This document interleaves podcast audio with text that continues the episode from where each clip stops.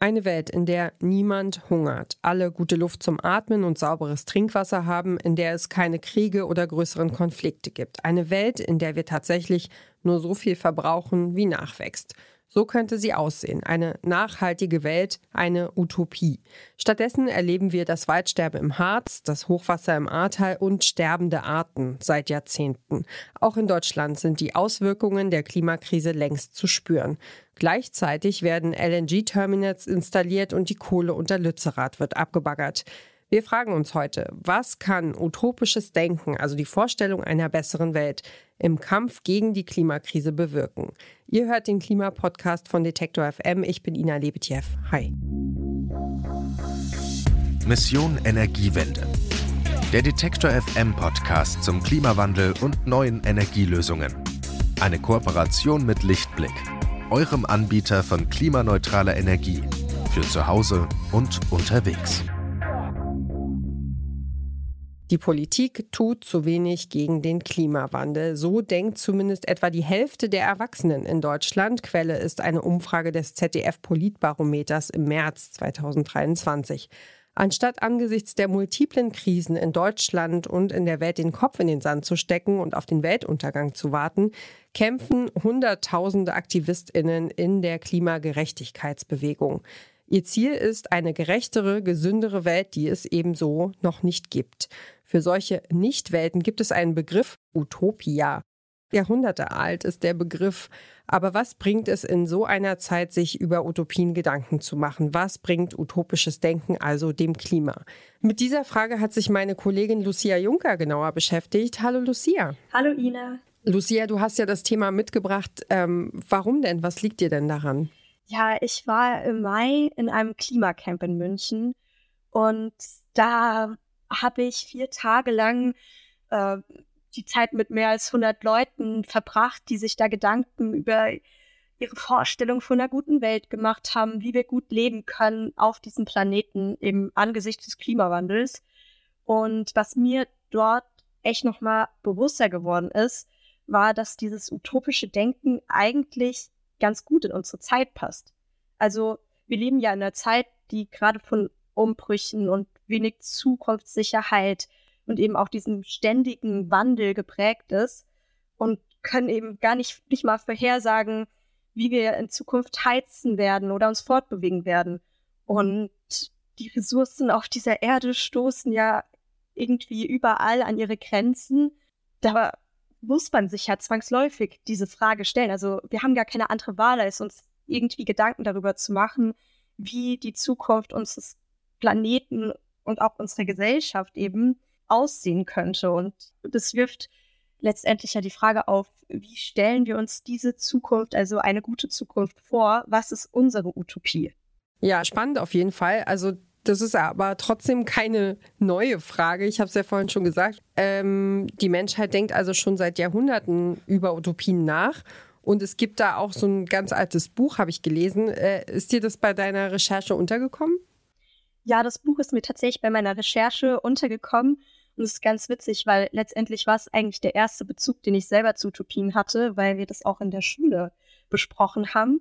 Also das Buch Utopia ist im 16. Jahrhundert schon geschrieben worden und darin malt sich ein englischer Humanist, äh, Thomas Morris, die Insel Utopia aus. Und auf der existiert eben seine Vorstellung von einer idealen Gesellschaft. Ich muss aber betonen, Morris war 1516 zwar der Erste, der den Begriff Utopia verwendet hat, aber Gedanken über eine gute Gesellschaft haben sich auch vorher schon Philosophen wie zum Beispiel Platon gemacht. Man muss aber sagen, so diese alten Vorstellungen von einer guten Gesellschaft entsprechen nicht so wirklich mehr unserer heutigen Weltvorstellung. Bei Morris zum Beispiel, also auf dieser Insel Utopia, gab es Arbeitszwang und Sklaverei. Und ja, generell muss man sagen, hat sich unser Verständnis von Utopien gewandelt. Okay, jetzt sind wir ja schon mittendrin, äh, sitzen schon auf unserer utopischen Insel sozusagen. Ähm, jetzt können wir ja vielleicht erstmal nochmal abklären, was Utopie überhaupt bedeutet. Äh, du hast ja dazu eine Expertin befragt. Was sagt die denn dazu oder was erklärt die? Ja, ich habe mit der Politikwissenschaftlerin Ina Maria Maas gesprochen. Sie ist wissenschaftliche Mitarbeiterin an der Universität zu Köln und forscht da unter anderem zu Utopien und Politik. Ähm, Ida Maria Maas betont, dass es in unserem utopischen Denken heute weniger um diese persönliche Vorstellung einer idealen Welt geht, die wir uns jetzt auf irgendeiner abgelegenen Insel ausmalen, sondern mehr um die bestmögliche Welt, die wir uns vorstellen können und für die wir uns auch einsetzen würden. Also es geht darum, wie wir als Gesamtgesellschaft, als Sozietät, die, die irgendwo zusammenlebt, ähm, sozusagen zu einer besseren Alternative kommen können. Und wir denken Utopien nicht im Sinne von, wir finden irgendwo noch eine Insel, wo alles sozusagen ideal gelöst ist, sondern wir können uns das vorstellen und wir können uns das ausdenken, wie das gestaltet sein kann und wir können uns einbringen und die Sachen selbst ausprobieren. Und das ist, glaube ich, schon ein Antrieb, wenn wir sagen, wir haben ja eine Idee, wie es besser aussehen könnte und genau da wollen wir hin und wir arbeiten daran auch. Ich glaube, dass dieses Denkkonstrukt heute noch total hilfreich sein kann, um mal irgendwie zu dem wegzukommen, dass wir sagen, wir müssen nur fortsetzen, was wir gerade haben oder in der Politik irgendwie nur eine Verwahrung und eine, eine ähm, ja, Fortsetzung von einem Status quo haben, sondern wirklich überlegen, wie könnte eine gute Gesellschaft aussehen, wie stellen wir uns die alle zusammen vor und dann auch versuchen, dahin zu kommen und etwas dahin in diese Richtung zu bewegen. Okay, das heißt, Utopien sind also deiner Expertin zufolge keine Tagträumereien oder Hirngespinste, sondern gesellschaftliche Ziele. Also das Ziel, eine Welt zu schaffen, in der alle gut leben können. Ja, genau. Äh, Ina Maria Maas hat da, also wie ich finde, ganz schöne Worte dafür. Sie sagt, Utopien sind menschengemachte Kunstwerke. Eine Utopie führt also den Menschen vor Augen, was möglich sein könnte. Okay, an der Stelle würde mich jetzt natürlich mal interessieren, wie so ein Kunstwerk, so eine Utopie aussehen könnte. Hast du da Beispiele mitgebracht? Ja, also da würde ich als Beispiel nochmal das Klimacamp ähm, anbringen, auf dem ich ja im Mai war das in München stattgefunden hat. Und das ging vier Tage lang und fand dort auf der Theresienwiese statt. Also da, wo im Herbst die riesigen Festzelte stehen und die Maßkrüge geschwungen werden. Also wo das Oktoberfest sonst stattfindet. Und statt eben diesen riesigen Festzelten standen da jetzt kleine Zelte, in denen Workshops stattfanden. Das ganze Camp hat sich letztendlich darum gedreht, wie wir uns eben eine gute Zukunft vorstellen können angesichts dieser Klimakrise und wie aber auch unsere Gesellschaft diese Zukunftsvorstellung umsetzen kann, also auch um konkrete Handlungsoptionen. Ich habe auf dem Camp mit verschiedenen Aktivistinnen gesprochen und habe auch ein paar Töne eingefangen, in denen mir die Aktivistinnen von ihren Utopien erzählen. Ich glaube, wenn ich jetzt ganz spontan antworte, was meine persönliche Utopie ist, dann ist es eine Welt, in der jeder Mensch ähm, seine Grundbedürfnisse so weit gedeckt hat, dass man die Freiheit hat, selbst zu entscheiden, was man gerne tun möchte? Eine andere Art, äh, Verkehr zu denken, eine andere Art, Mobilität zu denken, im Sinne von weg von dem vom Individualverkehr hin zu gemeinschaftlichen Lösungen und äh, da möglichst kreative und vielfältige Lösungen zu erarbeiten. Wir glauben, dass wir eine Wirtschaft brauchen, die nicht so wie jetzt nach Profiten wirtschaftet, sondern nach Bedürfnissen und die dementsprechend einfach ganz anders organisiert ist. Damit eben nicht nur wenige Einzelne entscheiden können, dass sie für ihren Profit die Welt zerstören, sondern dass wir gemeinsam entscheiden, was wir eigentlich produzieren wollen, wie wir es produzieren wollen und ähm, ja, unter welchen Bedingungen. Wie die Welt äh, irgendwann aussehen soll mit äh, viel mehr Gerechtigkeit, weniger Ausbeutung. Und da denke ich nicht nur an Menschen, sondern auch an Tiere. Und äh, da ist auf jeden Fall meine Utopie, dass wir komplett aussteigen aus der Tierindustrie. Und wenn ich daran nicht glauben würde, hätte ich, glaube ich, keine Motivation, mich zu engagieren. Das sind ja sehr, sehr unterschiedliche Eindrücke, die du da eingefangen, eingesammelt hast. Kannst du noch mal beschreiben, ähm, was für Leuten du da auf der Theresienwiese begegnet bist und wie die so drauf waren? Was haben die so gemacht? Ja, das war eigentlich ganz spannend auf dem Camp, weil es war ja kein Protestcamp, sondern bei dem Camp ging es eben ums Zusammenkommen. Und da waren ganz unterschiedliche Menschen. Also es waren Leute da, die schon sehr aktiv in der Klimaszene sind. Also zum Beispiel Leute, die bei irgendwelchen antikapitalistischen Klimagruppen aktiv sind oder die eben dieses Camp mitorganisiert haben. Das waren ja auch schon recht viele. Ähm, und gleichzeitig kamen da aber auch ganz viele, die eher vielleicht ein bisschen älter schon waren, die da zufällig vorbeigelaufen sind und dann mal bei den Workshop-Zelten vorbeigeschaut ha ähm, haben. Und ich fand es total spannend, weil ich hätte so am Anfang erwartet, dass da ganz viele Leute in meinem Alter sind, so Mitte 20-Jährige. Und dann tatsächlich hatte ich die spannendsten äh, Gespräche eigentlich mit Menschen, zum Beispiel mit einem Mann, der war Mitte 50 und hat seinen Job in der Automobilindustrie aufgegeben und ist jetzt da in der Klimabewegung aktiv und ja, hat da mit ganz vielen Leuten gequatscht. Also es war ganz spannend. Was Utopien angeht, spannend an diesen Statements, die wir gerade gehört haben, ist ja, finde ich, dass man merkt, dass die Aktivistinnen immer von der Jetztzeit, also von dem Hier und Jetzt, was läuft jetzt schief, ausgehen und dann davon ableiten, was in ihrer Utopie eben anders sein sollte. So funktioniert utopisches Denken nämlich. Ja, das ergibt ja auch Sinn, dass die Klimakrise in heutigen Utopien auch so eine zentrale Rolle spielt. Also weil sich eben im Umgang mit der Klimakrise viel, viel verändern muss. Aber da ja auch noch eine Menge Verbesserungspotenzial ist. Ähm, jetzt gibt es ja auch den Begriff der Klimautopie. Jetzt würde ich denken, muss man da jetzt unbedingt noch einen draufsetzen? Ich verstehe es nicht ganz. Was kann man sich denn darunter vorstellen? Ja, das habe ich mir von dem Soziologen Emanuel Herold erklären lassen. Er hat utopische und dystopische Narrative an der Uni Bremen erforscht.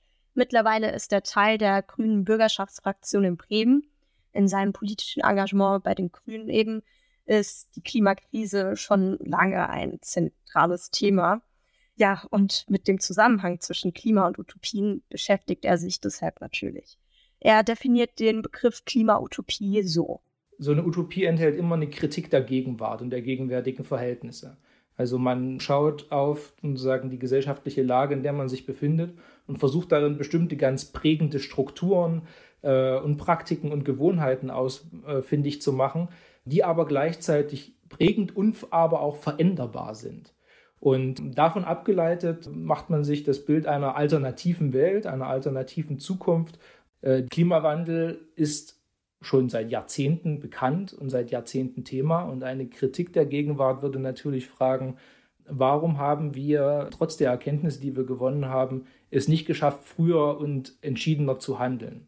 Und dann würde man gewissermaßen auf eine Analyse derjenigen Interessen und Strukturen zielen, die das verhindert haben, die das unterlaufen haben, die das verzögert haben und dort würde gewissermaßen der Wille zur Veränderung ansetzen, damit eben eine veränderte Welt, die in dieser ähm, ja, Zeit von Klimawandel noch möglich ist, äh, dann auch mal Realität wird. Ich höre ja immer wieder von Menschen äh, und auch uns geht es ja als, äh, als JournalistInnen hier bei Detektor FM oder beim Klimapodcast von, äh, von Detektor eben auch so, dass je mehr wir uns mit den Folgen der Klimakrise beschäftigen, dass wir dann so viele negative Nachrichten aufnehmen äh, und, und man diesen Berg von Problemen einfach immer besser wahrnimmt auch. Und, ähm, und ja, dass manchmal auch einfach zu viel ist und man Lust hätte, sich lieber gar nicht damit auseinanderzusetzen, ähm, weil man zum Beispiel auch gar nicht weiß, wo sollen wir da jetzt eigentlich anfangen und weil das dann natürlich auch frustrierend ist, ähm, und im schlimmsten Fall geht man ja davon aus, dass das alles nichts bringt, sich damit zu beschäftigen. Was, was sagst du, was sagst du den Menschen, die sagen, es ist eigentlich alles von allem zu viel? Ja, also ich würde sagen, das ist total nachvollziehbar und je nachdem, in welcher Lebenslage man sich ja auch befindet, ist es möglicherweise auch echt angemessen und eine gute Idee für die eigene Gesundheit, sich da fernzuhalten von all dem Content, der einem dann nicht gut tut. Aber das, was Emanuel Herold da sagt, zeigt auch, warum wir genau wegen diesen negativen Nachrichten und Prognosen Utopien in unserer Gesellschaft brauchen. Eben damit Menschen wieder Potenzial für Veränderungen sehen und nicht die Hoffnung verlieren. Wie verhindert man, dass man in einen resignativen Punkt gerät, an dem man äh, nicht mehr an Veränderung glaubt? Die gesamte utopische Tradition ist immer davon geprägt, diese Vorstellungsspielräume zu erkunden, sie auch dort zu suchen, wo man sie im Grunde genommen nicht vermuten würde. Ich glaube, man braucht im Kontrast zu einer Gegenwart, die man als ja, problematisch und defizitär und in Krise befindlich äh, empfindet, braucht man eine Kontrastfolie. Und diesen Spielraum sozusagen sollten sich gerade junge Menschen auch erlauben, weil nur daraus entsteht die Möglichkeit, äh, Neues auszuprobieren. Ich musste da jetzt auch an diesen Postkartenspruch denken. Ich weiß nicht, ob du den auch kennst. Äh, es gibt so eine, so eine Karte, da steht drauf, alle sagten, das geht nicht. Und dann kam eine Person, die wusste das nicht und hat es einfach gemacht. Kennst du das? Ja, ja, ich kenne den auch. Ja, und ich finde dieses etwas Neues machen, was, was erfinden oder einfach andere Wege gehen, was ganz anders gestalten, das äh, funktioniert ja wahrscheinlich dann besonders gut, wenn man sich eben Dinge vorstellen kann. Also, dass sie anders laufen, dass sie anders aufgebaut sind. Und wenn man eben die, das, was schon da ist, die Muster verlassen kann und, und, und mal nach links und rechts gucken und ganz andere Sachen ausprobieren. Ähm, ja, ich finde irgendwie, ich finde das auch voll schön jetzt, dass du diesen Spruch da anbringst, weil ich finde, der drückt in so einfachen Worten oder in so einem Statement ganz gut aus, was eben so dieses, dieses Wesen von Utopien ist. Und ja, dass man eben da mal ausbricht aus seinen üblichen Gedankenstrukturen. Eine kurze Unterbrechung für unseren Werbepartner. Euer Laptop läuft mit 100% Ökostrom, eure Heizung mit klimaneutraler Wärme, in der Garage lädt euer Auto und auf dem Dach erzeugt ihr euren eigenen Solarstrom. Klingt nach Zukunftsmusik, ist aber jetzt schon leicht zu haben. Bei Lichtblick bekommt ihr alles, was ihr für einen klimaneutralen Lebensstil braucht. Jetzt einfach wechseln zu Deutschlands größtem Ökostromanbieter. Utopien als Narrative können ja dann eigentlich eine riesige Chance sein für die Klimabewegung und helfen eben Menschen zu mobilisieren. Wie genau kann denn die Klimabewegung solche Utopien für sich nutzen?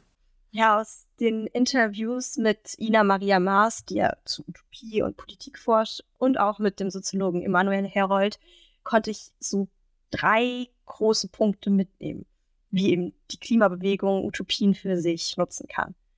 Erstens war das Utopien motivieren und verbinden. Zweitens, sie können Dialoge schaffen. Und drittens, gelebte Utopie kann zeigen, was eigentlich möglich ist.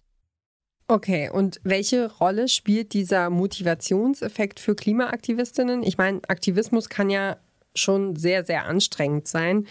Äh, man macht immer wieder irgendwelche Aktionen und Initiativen, aber es gibt auch Rückschläge und vor allem Gegenwind. Also ich habe da jetzt so die äh, Ausschnitte aus Dokus im Kopf, wo irgendwie äh, ne, die Leute von der letzten Generation sich auf der Straße festkleben und dann einfach äh, massiv kritisiert werden äh, von Menschen, die da sozusagen in eine künstliche Pause gesetzt werden und da äh, warten müssen, bis, bis das wieder vorbei ist. Also da muss man, glaube ich, ganz schön viel Gegenwind aushalten können, wenn man sich so, so dort engagiert zum Beispiel. Also dieses Durchhaltevermögen äh, für, von Leuten, die sich, die sich einbringen, die sich engagieren für eine bessere Gesellschaft, ist da echt gefordert. Was hast du denn äh, im Camp so mitbekommen? Äh, wie gehen die Leute dort damit um? Es gibt so eine Unterhaltung, die mir da echt im Kopf geblieben ist, und zwar mit einem kleinen Jungen, der war gerade mal zehn oder elf Jahre alt und hat aber super motiviert da auf dem Camp mit angepackt und mitgeholfen. Und er hat mir erzählt, dass er es wichtig findet, sich über eine gute Zukunft Gedanken zu machen, weil man ja nicht glücklich sei, wenn man weiß, dass man die Erde zerstört. Aber wenn man sich um die Erde kümmert, dann sei man glücklicher. Und das fand ich einfach so eine echt schöne Aussage. Ja, ich merke das auch ähm, tatsächlich bei, äh, gerade bei meinem älteren Kind, das jetzt so in der Wackelzahnpubertät ist, dass dass man so, also dass die schon so viel äh, aufsaugen und, und ähm, ja, so Werte verinnerlichen. Also man sagt ja auch, dass das Weltbild, das Menschen haben, ist äh, bis zu einem Alter von acht Jahren fertig ausgeprägt. Also so grundsätzlich, wie wie sehe ich die Welt oder wie, also wo stehe ich und wie sind die anderen und so. Das finde ich total spannend. Ja, und natürlich sind die ganz kleinen jungen Menschen noch, noch so super idealistisch. Ne? Also ich, man muss dann auch ganz doll aufpassen, was man sozusagen den Kindern auch preisgibt und sagt, weil das halt wie so ein Boomerang auch zu einem zurückkommen kann. Also über das eigene Verhalten wird man dann einfach sehr, sehr schnell auch äh, beurteilt und, und kriegt da einfach Feedback. Und äh, ja, und da kommen dann halt äh, ne, manchmal so Reaktionen nach dem Motto, wie, du willst jetzt, also willst jetzt ein Auto mieten, dass wir da hinfahren? Können wir da jetzt nicht mit dem Zug hinfahren? Und wenn dir das so ein Sechsjähriger entgegnet, dann bist du halt schon so, äh, ja, äh, so klein mit Hut. So. Und das finde ich schon ziemlich spannend.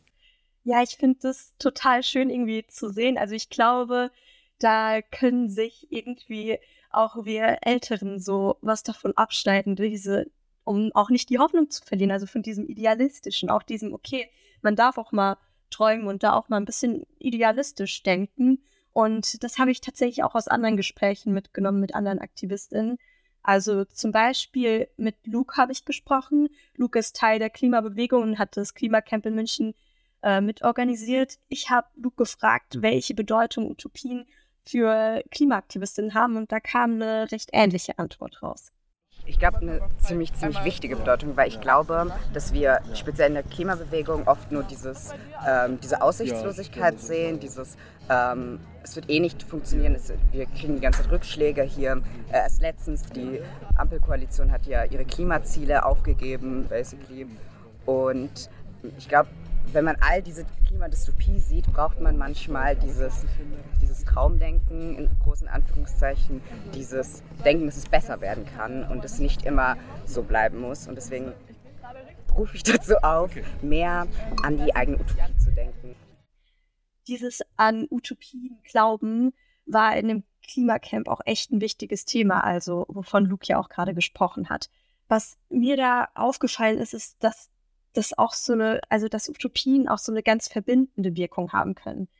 Ähm, in dem Camp haben sich natürlich immer wieder ähnliche Vorstellungen von einem guten Leben bei diesen ganz unterschiedlichen Campbesuchern herauskristallisiert. Also ebenso gemeinsame Ziele. Und ich würde sagen, das schweißt natürlich zusammen und gibt auch irgendwo Hoffnung. Da fühlen sich Menschen dann stärker und einfach nicht mehr so alleine in ihrem Kampf für eine bessere Welt. Du hast ja vorhin auch das Potenzial von gelebter Utopie genannt. Das haben wir überhaupt noch nicht besprochen. Also, dass die eben zeigen kann, was möglich ist. Würdest du sagen, das Klimacamp war so ein Stück gelebte Utopie? Äh, ja, auf jeden Fall. Also, was für mich die gelebte Utopie dort ausgemacht hat, war vor allem, dass eben alle Teilnehmenden des Camp mitgestalten konnten. Also Menschen konnten die geschreinerten Sitzbänke bemalen, irgendwo Banner aufhängen und Hochbeete bepflanzen. Es konnten auch alle Teilnehmenden selbst Workshops anbieten. Und es gab auch eine Küche für alle, also von der wurde Essen gegen Spende ausgegeben. Und dort konnten die Teilnehmenden zum Beispiel beim Gemüseschnippeln helfen oder auch danach beim Spülen. Es gab auch Kloputzdienste und das alles haben eben die Campbesucherinnen übernommen wichtig zu sagen, vielleicht noch, es gab auch ein Awareness-Team, also Menschen, die sich um das Wohlbefinden von allen in dem Camp gekümmert haben, die auch geschult darin waren. Allerdings gab es natürlich auch bei so einem Klimacamp Auflagen von der Stadt. Also um 22 Uhr musste zum Beispiel die Musik aus sein. Ja, auch wenn das so äh, das Kontrastprogramm ist zum Oktoberfest auf der Theresienwiese.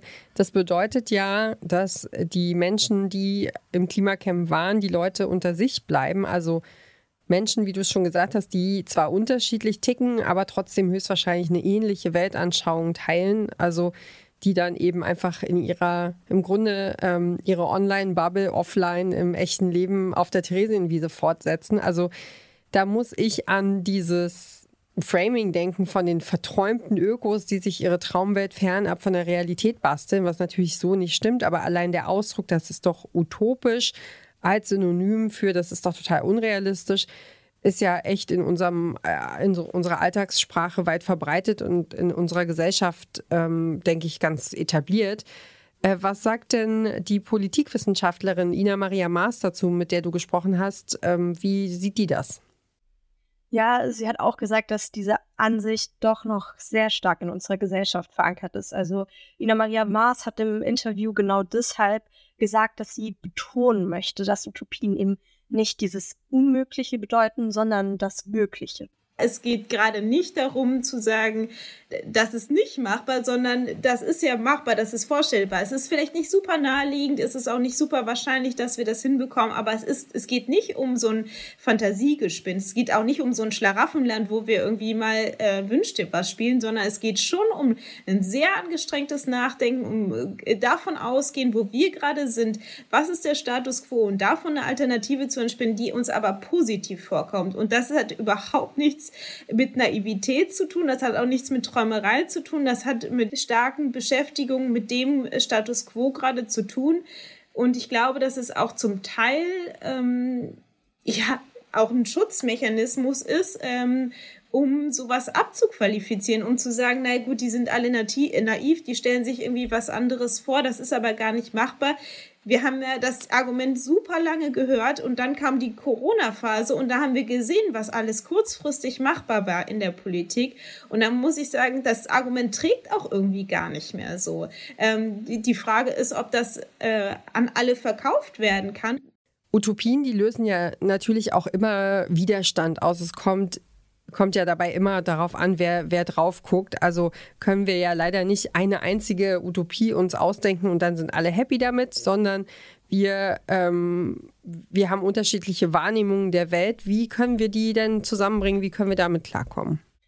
Ja, also ich würde sagen, reden hilft natürlich. Und alles, was du gerade gesagt hast, das macht ja auch so eine Debatte wichtig. Also finde ich zumindest das ist eben das dritte Potenzial von Utopien. Sie schaffen Dialoge, sagt die Politikwissenschaftlerin Ina Maria Maas. Es kann nicht sein, dass sozusagen nur eine Person eine Utopie ähm, entwickelt für die Deutsche Bundesrepublik und äh, sondern dass wir da in den Diskurs kommen und über unterschiedliche Vorstellungen. Und ich glaube aber, und da komme ich zum zweiten Punkt, dass sich gerade dafür Utopien ideal eignen, weil Utopien ähm, eigentlich oft eine Imagination ja vorstellen und sie sich wirklich bildlich äußern. Und das heißt, ich komme nicht und sage, wir machen jetzt Veggie Day und das ist, oder wir müssen euch irgendwas verbieten, sondern wir sagen, okay, stellt euch das mal vor. Es ist grün in den Städten. Ähm, wir können alle atmen. Wir haben nur noch eine Vier-Stunden-Woche. Wir sind entspannt. Also, wie auch immer, was dann für Ideen kommen. Aber es geht ja dahin, sozusagen diese Bilder im Kopf zu schaffen. Und dann sagt vielleicht jemand, nee, also das würde ich mir jetzt aber irgendwie gar nicht vorstellen. Ich, ähm, ich will mit meinem Auto hier ähm, lang cruisen und möchte keine grüne Innenstadt. Und dann muss man einen Diskurs Diskurs äh, finden. Aber ich glaube, um sein Ziel zu kommunizieren, Bilder zu nutzen, utopische Bilder wirklich zu malen, total sinnvoll. Und dann kann man sagen, okay, das, da wollen wir hin, das ist unser Ziel. Und dafür brauchen wir jetzt A, B, C, D. Ja, trotzdem haben mir Aktivistinnen berichtet, dass sie den Begriff Utopien nicht so gerne verwenden, weil er eben bei vielen Menschen mit dieser Realitätsferne und Naivität äh, konnotiert ist, also verbunden wird. Das hat mir zum Beispiel Lisa von der Aktivistinnengruppe Antikapitalistisches Klimatreffen München erzählt. Wir als Klimagruppe, glaube ich, verwenden den Utopie-Begriff jetzt nicht so, weil wir ähm, nicht finden, dass es etwas ist, was äh, unrealistisch ist, sondern wir wollen natürlich eine, ähm, eine, Klimawende von unten schaffen, die realistisch ist. Und deswegen machen wir eben diesen Klimaschutz, der Klassenkämpfe verbindet. Da geht es jetzt aber ja vor allem um den Begriff Utopie. Letztendlich haben ja eigentlich alle Klimaaktivismusgruppen eine utopische Vorstellung von so einer besseren Welt, für die sie sich ja auch einsetzen und kämpfen. Jetzt würde mich ja zum Schluss dann doch nochmal interessieren, Lucia, du hast ja dich eben jetzt mit dem Thema befasst. Äh, was nimmst du denn daraus für deine Vorstellung von einer besseren Welt mit, also für deine Utopie? Ja, also einmal nehme ich mit, dass es Utopien eben schon echt lange gibt, hm, dass sie aber trotzdem super gut in unsere Zeit passen hm, und hier eigentlich ja immer wichtiger werden. Also eine Zeit, die von der Klimakrise geprägt ist und in der wir drüber nachdenken müssen, wie wir unser Leben gestalten können, wie wir leben wollen auf diesem Planeten, auch später noch, also in Zukunft. Ja, und dann nehme ich mit, dass es einfach super schön ist und auch irgendwie so ein bisschen äh, Hoffnung gibt, mit Menschen über Utopien zu sprechen und zu hören, was die sich unter einer guten Zukunft vorstellen weil man da auch nochmal so ein bisschen Gemeinschaft ähm, entwickelt oder ja, also vielleicht ist es sozusagen so, so wie, wie äh, keine Ahnung, auf Insta irgendwelche äh, guten Nachrichten zu lesen oder, oder in anderen Medien sich mal wieder auf das zu fokussieren, was gut sein könnte, oder?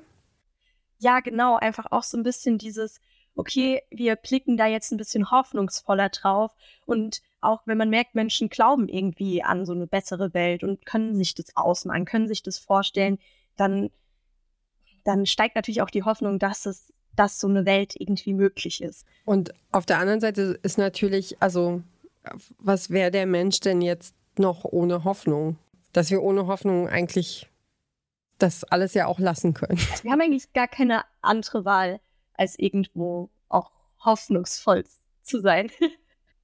Ja, schöner Schlussgedanke, wie Utopien die Gesellschaft ändern können und was sie für den Klimaschutz bedeuten. Das hat meine Kollegin Lucia Juncker recherchiert. Dafür hat sie mit der Politikwissenschaftlerin Ina Maria Maas und dem Soziologen Emanuel Herold gesprochen.